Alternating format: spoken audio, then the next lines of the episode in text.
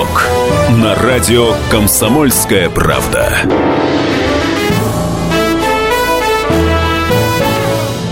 Добрый вечер, добрый вечер. Программа «Совок». Программа для тех, кто вырос в Советском Союзе, но ничего о нем не знает. В студии Иван Панкин и мой коллега Павел Пряников, историк и политический журналист.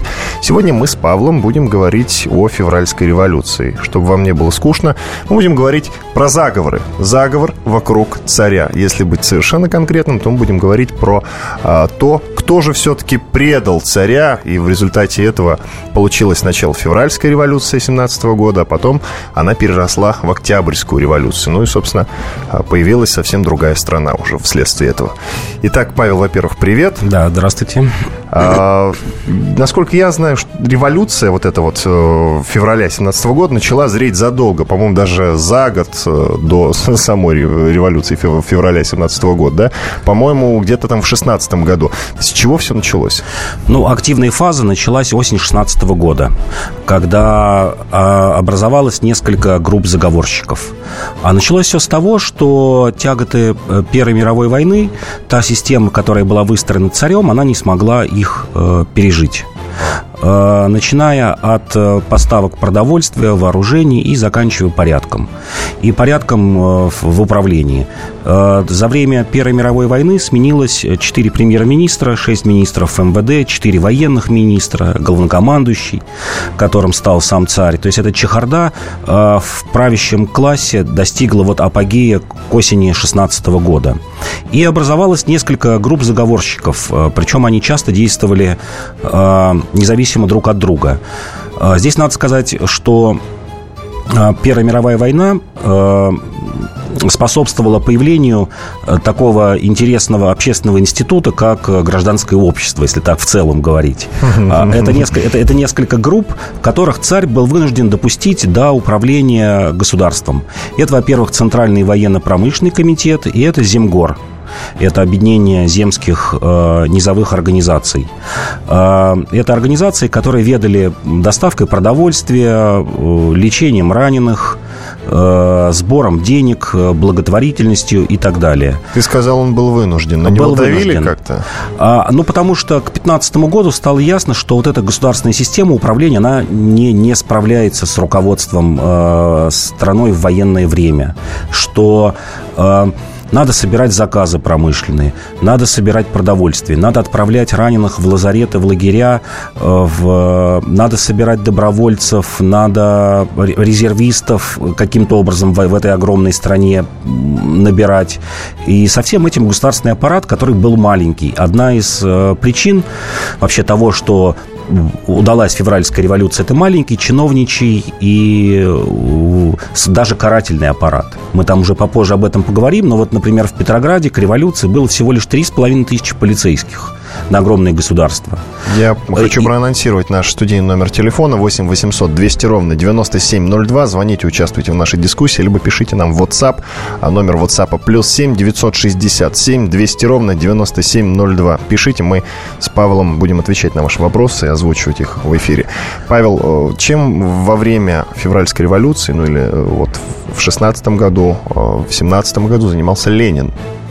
Ленин э, сидел в эмиграции. Э, есть знаменитая его фраза в январе 17 года, что мы-то старики, конечно, не дождемся никогда революции в России. Так нам, видимо, и придется помирать в эмиграции. Он занимался теоретическими трудами, как и вся РСДРП. Э, Ее верхушка вообще партии была разгромлена. В России оставался за председателя русского комитета Шляпников, большевик, который не имел большого влияния. Фракция РСДРП большевиков в Государственной Думе еще осенью 2014 года была арестована, потому что они выступали против войны. То есть большевики были разгромлены. Из левых партий а, только борьбу э, вела группа меньшевиков. Потому что меньшевики, они с самого начала поддержали войну, как социал-демократы э, германские, вообще почти все социал-демократы во всем мире поддержали э, войну своих правительств. И группа большевиков была, введена, группа меньшевиков была введена в так называемый рабочий комитет ЦВП, ЦВПК, вот того самого военно-промышленного комитета. Они получили легальную площадку меньшевики для своей деятельности. То есть получали деньги, у них были ресурсы, для того, чтобы ездить по стране и в том числе вести социал-демократическую организацию и, э, и агитацию. Как я говорил, сложилось несколько групп заговорщиков. Вообще их минимум было пять. Пять а, групп. Пять групп, Пять которые групп. каждая видела свое видение разрешения той ситуации, в которой вот попала страна к осени 16 года. Они как-то были связаны между собой? Какие-то были связаны, какие-то нет. Например, группа ЦВПК, это так называемая группа национальной буржуазии, а, она ратовала за то, чтобы ей вот как бы у него был такой минимум, а, царь должен был ввести так называемое ответственное правительство, правительство, которое формируется Государственной Думой и, и подотчетно ему. То есть премьер-министр назначается Госдумой, Э, все министры и отчитывается не перед царем. Э, была группа Земгора, э, тех самых земских комитетов. Была группа, это вообще вот самое интересное, это ближайших родственников царя, великих князей, которые хотели скинуть своего вот родственника, и вплоть до того, что даже мать Николая II участвовала в этом.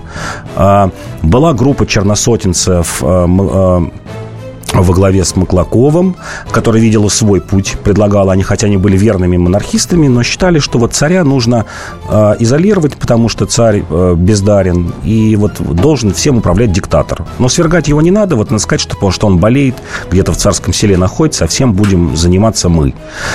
И была даже группа, вот есть такие записки очень интересные э, француз, э, английского дипломата в Париже Берти, Фрэнсис Берти.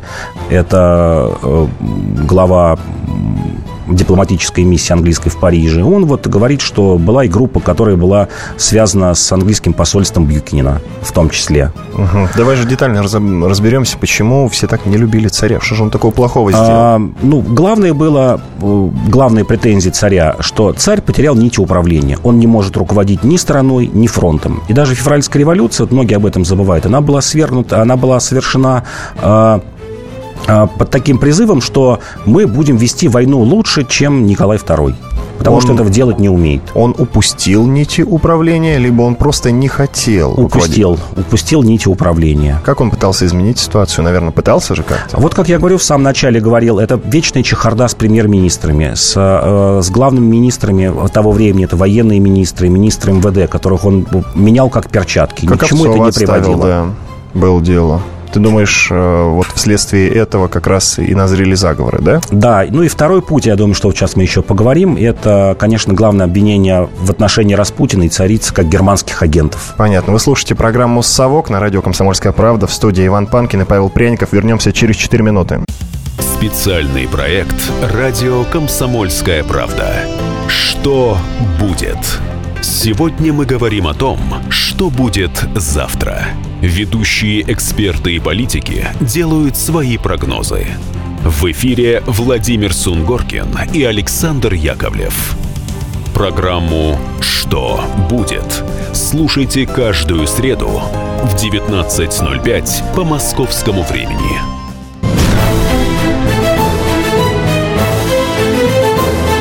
«Совок» на радио «Комсомольская правда». Программа «Совок», программа для тех, кто вырос в Советском Союзе, но ничего о нем не знает. Продолжаем разговаривать про февральскую революцию, а конкретнее о том, кто же предал царя Николая II. В студии Иван Панкин и историк, политический журналист, основатель портала толкователь.ру Павел Пряников. Паш, ну, в общем, мы закончили на том, э, чем занимался Ленин. Стоит ли говорить о том, чем занимался Троцкий в этот период 16 -го года и 17 -го? Работал, вот жур, работал журналистом в Нью-Йорке. Угу. То есть вся верхушка РСДРП была рассредоточена, тех людей, от которых мы знаем, э, либо, либо в, в эмиграции, либо в ссылке как, как тот же Сталин. Ты сказал, что Николай II заслуживал предательства. Ну, правда, ты сказал не в эфире, mm. а мне между делом сейчас в перерыве. Ну что, он настолько плохой царь был, ты мне скажи. А, ну вот несколько мнений есть о нем. Если вот так суммировать, то как человек его называют, что он был неплохой, э, довольно-таки мягкий. Добрый, добрый, а главное, да, чем, Россию любил. Чем-то похож на Александра Первого. А, как правитель он был бездарный. А, вот это общее мнение. И как главнокомандующий. Общее мнение или твое? Это общее мнение и э, его окружения, и его великих э, князей, его родственников. Их примерно вот было 15 человек, и все они участвовали тоже в заговоре против Николая II. Это мнение союзников. Вот есть хорошая, как я уже говорил, книжка британского посла в, во Франции Берти, где он так между делом каждый день вот ведет, и в том числе касается там донесения разведки есть у него, вот касается того, что происходит в России. Э, где он вот четко говорит уже осенью 16 года, что все, в России будет революция, царь, в общем, не оправдал надежд. Вот мы давно говорили, что вступать в войну вот с такой слабой Россией – это ошибка. Надо было там менять, наверное, в 14-15 году царя. То есть так, между делом. То есть э, вполне об этом отчетливо говорит. С одной стороны, это неприятно, когда Англия влезает в дела, и фактически вот так, тот же Берти говорит, вот надо снимать Штюрмера, премьер-министра, мы сейчас ведем работу, что премьер-министром э, в России был такой Гирс, это посол российский в Италии. Вот хороший человек, вот мы сейчас будем добиваться, чтобы ставить его. То есть Англия вот осенью 16 года вот очень плотно занимается российскими делами и пытается исправить положение, потому что они понимают, что если будет революция, то есть ну, большая опасность, что просто фронта восточного не будет. Это первое. А во-вторых, Берти много очень пишет о том, о чем у нас не любят говорить, и вообще об этом мало говорят. Это возможности сепаратного мира России и Германии, в чем обвиняли царицу. Ну, вот Берти об этом спокойно говорит. Первая его запись появляется 17 сентября 16 года. Он говорит, вот по данным, значит, английской разведки, э, царица и ее окружение ведут э, переговоры о сепаратном мире с Германией, о том, чтобы вывести Россию из войны. В обход царю. В обход царю, да. В обход царю. А, и пытаются что-то предпринять они. Они Но мечутся... Это, это, это предательство фактически. Фактически, да. Там угу. даже есть контуры того будущего мира. Царица обещает Вильгельму и даже через каких-то там своих близких людей, той же Англии, что мы вот давайте расчленим Германию как минимум на, две, э, на два государства, на, собственно, Германию и Пруссию, потому что Пруссия – это зачинщик всех войн, э, такая милитаризированная. Вот для будущего мира Германию на две части разделим, вот выделим, э, выйдем из войны, давайте вы выходите из войны, придумываете что-то, что там какие-то колонии отдать. То есть вот он об этом четко говорит. У нас э, монархисты и правые, которые любят царя, вот, вот этот момент упускают и из вида, и, и не любят об этом говорить. О том, что царица имела огромное влияние на царя. И фактически, как тогда говорили те же заговорщики, Львов, Родзянко и его, вот еще раз повторю, великие князья, о том, что на самом деле всем руководит э, в России Распутин и царица Александра Федоровна. Вот два человека по-настоящему руководят России. Ты сказал, что его предали все, кроме Распутина. Да, предали все, кроме, конечно, жены, вот ближайшего окружения, те, которые потом с ним в ссылку отправились, и Распутина. Пожалуй, это вот там 15-20 человек, которые оказались верны. Я армия, армия была вся против, тоже участвовала в заговоре, весь верхний генералитет. Ну, это я знаю. А, я напомню, наш студийный номер телефона 8 800 200 ровно 9702. Звоните нам, поучаствуйте в нашей дискуссии, либо пишите нам в WhatsApp номер плюс 7 967 200 ровно 9702. 2. Паш, ну, понятно все, слава богу, что хотя бы э, Распутин, которого все считали едва ли не демоном, однако, тем не менее, царя, э, не, при, царя не предал. Ну, ты мне скажи, Николай II как-то мог изменить ситуацию? А? Мог, мог. Об этом ему часто приходили, те же великие князья говорили там Дорогой Николай, все, давай вводить, вот я еще раз говорю, главное требование той оппозиции умеренной было, это введение ответственного кабинета. Это кабинет министров, который формируется Госдумой. Вот всего лишь достаточно было этого дать, чтобы царь дал управление общественности. Вот тем самым, в основном там были бы октябристы и кадеты. Это был, была правоцентристская группа, даже вот не левые группы, даже не эсеры, не меньшевики. И это общество вполне бы удовлетворило. Эм, левые силы были разгромлены, как я еще раз говорю. Не только большевики, но и эсеры офицеры, трудовики, а, тот же Шляпников, который оставался за единственного такого главного представителя э, русской секции РСДРП, еще в январе 17 года э, писал письма Ленину, что нет, России не подготовленная к революции в этом году не будет. То есть даже из России такой взгляд был. И что ее сейчас глупо проводить, потому что плодами этой революции воспользуются правые и буржуазия, что вот нужно ждать. То есть всего лишь вот, вот это вот маленькая, маленькая уступка. Введение правительства, э, в котором были бы кадеты, октябристы, формирование новой армии. Э, еще одно из требований – это, конечно, вернуть Николая Николаевича, родственника царя, на пост главнокомандующего э, вместо Николая II, который был, не был популярен в войсках. Его считали э, бездарным человеком, неспособным руководить армией. И на апрель 17 года было запланировано большое наступление на фронте, согласованное с союзниками. Вот миссия приезжала в январе 17 года. Все надеялись, что э, к лету 17 года мы выйдем из войны без царя, и, в общем, всем будет хорошо. Угу. То есть царю нужно было всего лишь пойти вот на такую малость. Отречение царя в пользу брата было законным или нет? Было законным.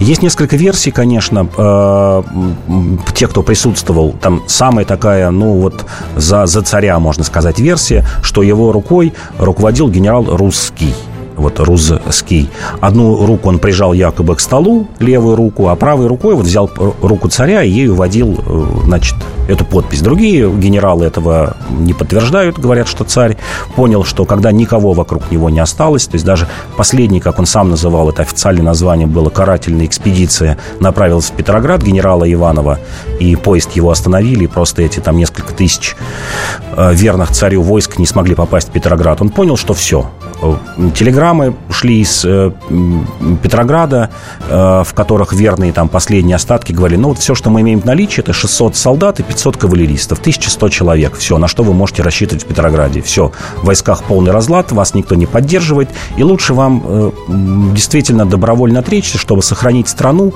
чтобы Россия не вышла из войны отречься в пользу Михаила. Это была, кстати, общая заготовка вот этого э, кружка великих князей, как после отстранения страна должна была бы жить. Что Николай II уходил, приходил бы Михаил, и вот он бы всем был бы регентом официально при наследнике. Ты помнишь, где-то примерно полгода назад э, прокурор Крыма Наталья Поклонская сделала знаменитое заявление. Она сказала, что э, документ, который подписал Николай II, был ничтожен абсолютно, что он не имеет никакой юридической силы. Я предлагаю послушать сейчас э, вот то заявление. Оно чуть-чуть э, больше, чем само заявление. Там еще она говорит о том, что этот человек был святой. Вот давайте целиком послушаем, потом отреагируем на него. Государь Николай Александрович Николай II сказал, что если для спасения России нужна жертва, пусть буду ею я потому как нет той жертвы, которую я бы не принес во спасение России. Вот так вот он любил Россию, велик, великую Россию. И действительно, Россия как была великая, так она ее и остается. Самое главное, что наши заступники, верные заступники, святые, великомученики, Николай Александрович, вся его семья, они каждый день ведут нас и показывают то направление, ту дорогу, по которой нам нужно идти, чтобы Россия крепла, процветала, была сильная и могучая держава. Вот. А то, что я говорила по поводу отречения от власти, ну, любой юрист, э, маломальский юрист, он понимает, что официальный документ должен обладать определенными признаками такого официального документа. Почему? Потому что та бумага, копия бумаги, которую в учебниках по истории преподносили как э, якобы отречение от власти, она ведь не имеет никакого юридического смысла. Это копия бумажки, подписанная карандашом, без соблюдения всех юридических и процессуальных необходимых э, процедур, форм. Поэтому эта бумага не несет в себе никакой юридической силы. Все это прекрасно понимают. И э, утверждение якобы об отречении власти, знаете, это как сейчас пытаются некоторые переписать историю Великой Отечественной войны, историю победы в Великой Отечественной войне, ну, то же самое было сделано, но только в 17-18 годах. Ну вот, в общем-то, это было заявление Натальи Поклонской, прокурора Крыма, которое она сделала примерно полгода назад. Ты в следующей третьей части нашей программы обязательно скажешь мне свое мнение по поводу вот этих ее слов. У нас осталось чуть больше 10 секунд до завершения этой части нашей программы. Я напоминаю, что это программа «Совок», программа для тех, кто вырос в Советском Союзе, но ничего о нем не знает. В студии Иван Панкин, а также историк и политический журналист Павел Пряников. Мы вернемся через 4 минуты. Оставайтесь с нами. Спорт после ужина. На радио «Комсомольская правда». Меня зовут Евгений Зичковский. И на выходных я занимаюсь спортом. Ну как занимаюсь? Слежу за спортивными событиями. Так что для меня понедельник – день тяжелый вдвойне. Но я все равно расскажу вам о главных новостях из мира спорта. Ведь в нашем деле только так. Превозмогая усталость. Программу «Спорт после ужина» с Евгением Дичковским слушайте каждый понедельник в 22.05 по московскому времени.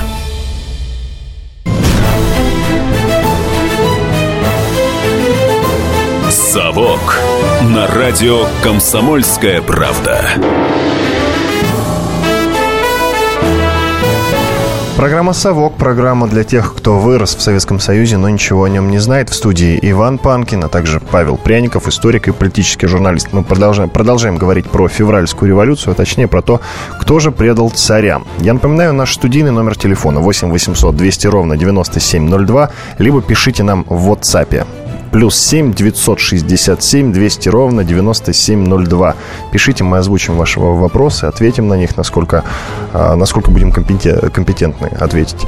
Мы закончили вторую часть, прошлую вторую часть нашей программы на заявлении примерно полугодичной давности от Натальи Поклонской, прокурора Крыма. Она говорила тогда, что а, документ, который подписал царь, царь Николай II об отречении, он ничтожен.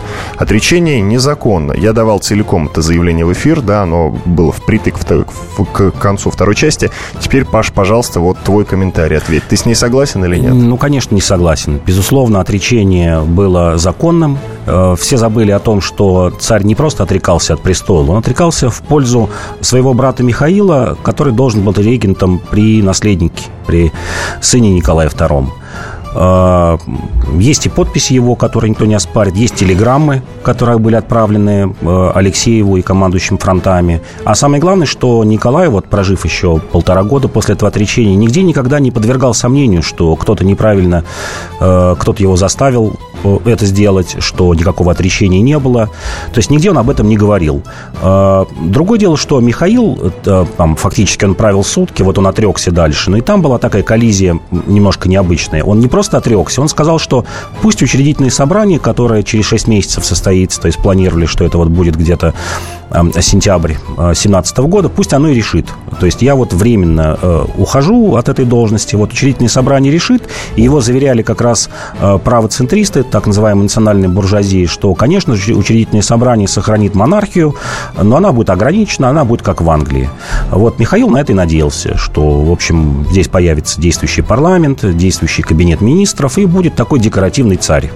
Другое дело, что революция и разгон учредительного собрания, конечно, вот положили конец на этой мечте о сохранении монархии в России? Э, во-первых, э, многие историки считают, что все-таки оно было незаконным. Ты помни, помнишь об этом, да? Плюс второй момент. Он подписал этот документ карандашом. Я напоминаю тебе. То есть это ничего страшного получается, да? Ну да, его брат это все воспринял. Вы просто надо понимать канву э, того, того периода, когда это происходило. Все считали, что это законный. Царь действительно подтверждал, что это так. Отрекался, в, в, еще раз говорю, в пользу своего брата Михаила и наследника. И все воспринимали, что это было совершено в здравом уме и, в общем, при собственном желании, не при принуждении. И царь, как Поклонская вначале правильно сказал о том, что вот царь решил, своей пожертвовать, э, решил собой пожертвовать во имя того, чтобы сохранить единство страны, и во имя того, чтобы э, продолжалась война против Германии. То есть тогда это так воспринималось. Угу. То есть тебя вот эти моменты никак не смущают. Ты знаешь, меня смущает. Вот пишут нам. Это называется перевирание фактов. В таком случае нужно и на Ленина в суд подать. Да, таких судов тогда по переделу мира сотни можно начать. Ну, в общем, не подписавшийся нам написал. А, вот ты сказал, было пять групп. Пять групп, которые были настроены против царя. То есть они хотели отречения царя от престола. А, скажи, пожалуйста, кто-нибудь из них мог бы взять э, страну и привести ее к успеху? Ну, это если совсем просто говорить. Кто да. мог бы э, грамотно распорядиться властью? Я думаю, что мог бы вполне грамотно распорядиться вот Николай Николаевич, великий князь, на которого делали ставку, э, если бы это произошло вот поздней осенью 16 года, как это планировалось. Он руководил Кавказским фронтом, находился в Тифлисе. Когда ему пришло это сообщение 1 января 17 года, если не ошибаюсь, 1 января, он обещал э, подумать двое суток заговорщикам, принимать это решение или нет, и отказался. И, в общем, власть тогда была как горячая картофельна. Вот ее перекидывали из рук в руки, никто не мог решиться ее взять. То есть все понимали, что царь слабый, что переворот вот совершится со дня на день. А, например, Э, Гучков ходил э, к английскому послу и просто прямо заявлял там в конце декабря, в начале января, вот мы решили свергнуть царя, э, вы возьмете его к себе в Англию, потому что он в России нам не нужен, и будет создавать только лишние помехи, какие-нибудь монархисты будут его как знамя на руках носить. Вот берите его к себе, забирайте, и мы вот хоть сейчас совершим этот переворот. Англичане отказались, говорят, нет, тогда это будет выглядеть там для германской пропаганды очень весомым таким фактом, что вот англичане свергли царя, вот посмотрите, говорите русский. Нет, нам он не нужен, пусть он остается у вас. И вот, вот все это шло перекидывание, то есть этот переворот должен был состояться либо еще в декабре 16 года, либо в январе 17 года. А, все эти группы медлили, а, пытались э, найти какого-то правителя, кто на себя возьмет вот эту вот тяжелую ношу, и не могли найти. И, и в результате все пришло к тому, что действительно 22 э, февраля 17 года по старому стилю э, началось стихийное восстание в Петрограде, о котором никто не думал. То есть все так и думали, что ну вот сейчас еще неделька-две кто-то устранит царя, и вот мы сейчас возьмем спокойно власть в руки. И 22 февраля начались волнения в Петрограде, которые закончились той самой февральской революцией, которой никто не ждал ждал. Не крайне левые, левые радикалы, э, большевики, не ждали вот эти пять групп заговорщиков. Э, это действительно было стихийное действие. Ты сказал, внезапно все получилось. Мы чуть позже сейчас э, поговорим о том, кто получил власть и почему не смог ей распорядиться, почему это все-таки дело закончилось Октябрьской революцией. Сейчас меня интересует, каким образом развивались события. Почему взбунтовались рабочие? Ну, поводом послужило действительно перебой с хлебом. А, хотя, понятно, тягота войны, все воюющие э, страны испытывали эти тяготы. В наибольшей мере, конечно, Австро-Венгрия и Германия, в меньшей мере Франция, Италия. А, перебой с хлебом, к которым привели снежные заносы, несколько поездов не смогло прийти в Петроград, хлеба не было. И, в общем, как бы заговорщикам, не заговорщикам, а народной массе нужен был повод. Потому что, опять же, э, с осени 16 года по Петрограду прокатывалась одна за другой э, массовые забастовки. А еще в октябре 16 года, например, из 400 тысяч петроградских рабочих бастовало 180 тысяч, то есть почти половина. Причем впервые именно тогда проявилось неподчинение солдат правительству. Первый раз это было 17 октября, когда солдаты отказались разгонять э, рабочих. А, по-моему, 29 октября, когда солдаты вообще выступили на стороне рабочих. 29 октября 16 года и начали стрелять в полицию. То есть уже тогда было ясно, что солдатские гарнизоны, а солдат было 160 тысяч, так называемые запасные полки, которые стояли в Питере и на окраине Питера, что они, ну, легко колеблющиеся массы, на них нельзя полагаться. А, как бы план царского правительства был такой, что вот да, в Петрограде, как я в самом начале сказал, было всего лишь 3,5 тысячи полицейских, но по примеру революции пятого года нас поддержит военный гарнизон, солдаты, которые разгонят эту толпу. Вот этот план оказался неверным. Это стратегический план. Это, конечно, просчет э, уже нового, такого последнего премьер-министра Голицына в январе 17 года, который знал о этих заговорах. Сам интересно, что и царь знал об этих группах заговорах, но ничего не предпринимал. Почему? Он был уверен в собственных силах. Э, э, он говорил э, с Голицыным. Голицын тоже его уверял, что есть вот этот план, что армия, вы не верите никому, армия на вашей стороне, вас любит, мы этих заговорщиков разгоним, будем стрелять по этой толпе. Действительно предпринимались шаги. 22 февраля, например. И после 905-го никто не боялся стрелять по толпе, нет? Ну, нет, не боялись, да. Считалось, например, вот одна из групп заговорщиков, Маклакова, это бывший министр внутренних дел, потом член Госсовета, он вообще в 16 году предлагал, как я уже говорил, э, царя вот где-то там запереть в карантине, э, военным, э, выбрать военного диктатора, что узкая группа, ну, он себя видел. И вот что надо срочно вводить военно-полевые суды и расстреливать без суда и следствия рабочих, смутьянов на фронте.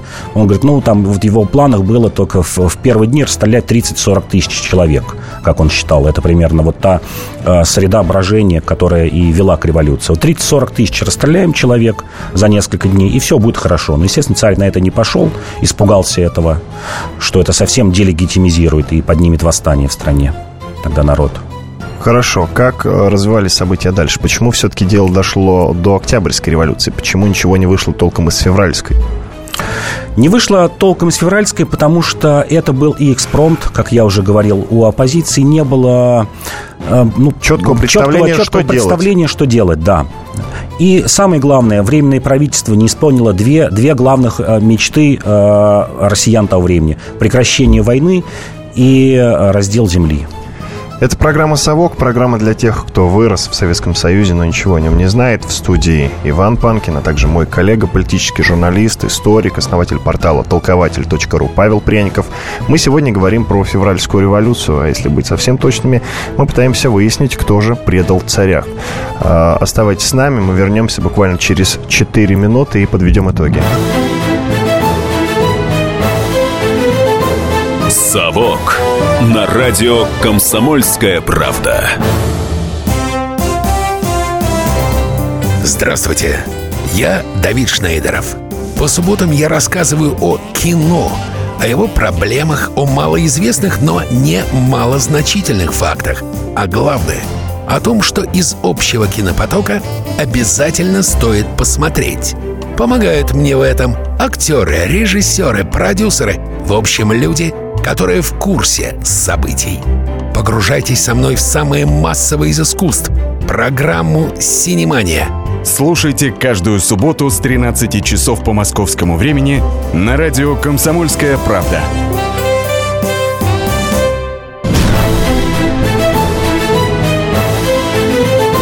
«Совок» на радио «Комсомольская правда».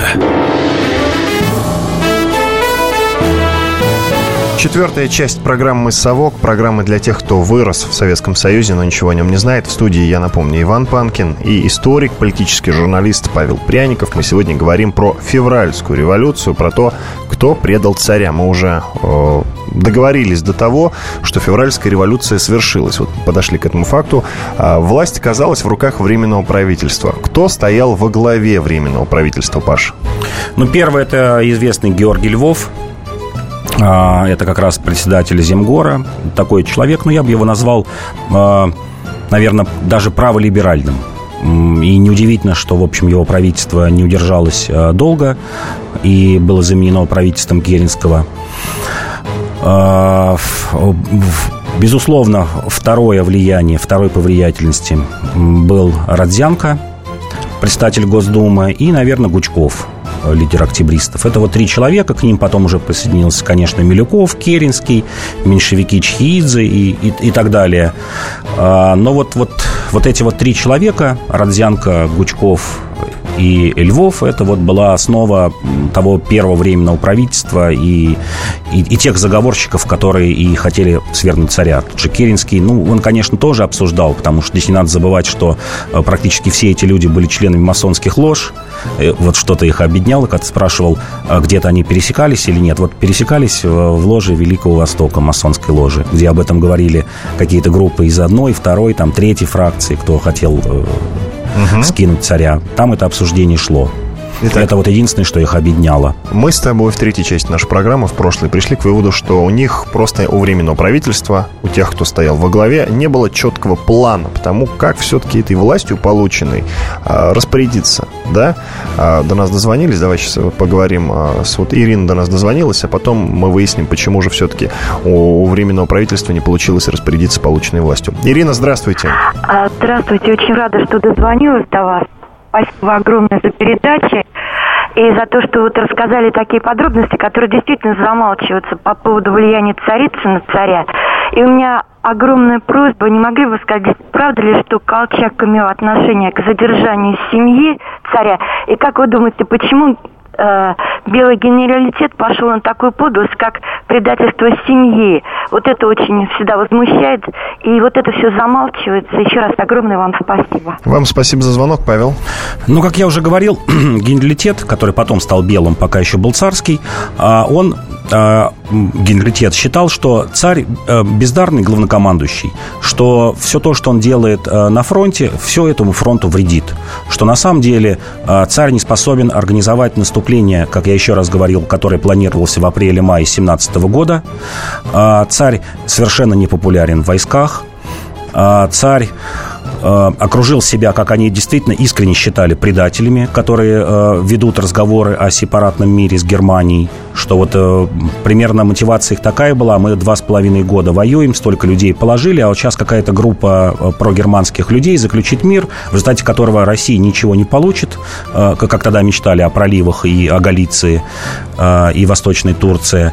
И, в общем, все эти жертвы напрасны, и э, царь закрывает глаза на этот э, германский заговор внутри себя. То есть все были искренне уверены в том, что вот, как еще раз повторю, царь бездарен, и есть э, такой прогерманский заговор рядом с царем, и что его скорее нужно снимать для того, чтобы быстрее победить. То есть мотивация такая была, что с царем мы еще будем столько валандаться и вообще там все потеряем, заключив мир. А вот все думали, что, и, и кстати, вот даже если читать западных дипломатов, э, главнокомандующих, э, все были уверены, что лето, осень 17 года война закончится. Что вот осталось совсем чуть-чуть потерпеть. И вот нужно решиться на этот последний шаг для того, чтобы победить в войне. Я напоминаю, я напомню наш студийный номер телефона 8 800 200 ровно 9702. Либо пишите нам в WhatsApp номер плюс 7 967 200 ровно 9702.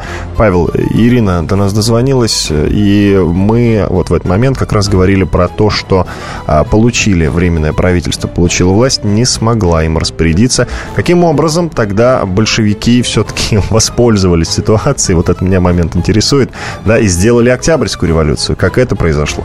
Ну, большевики, вот, вот в чем...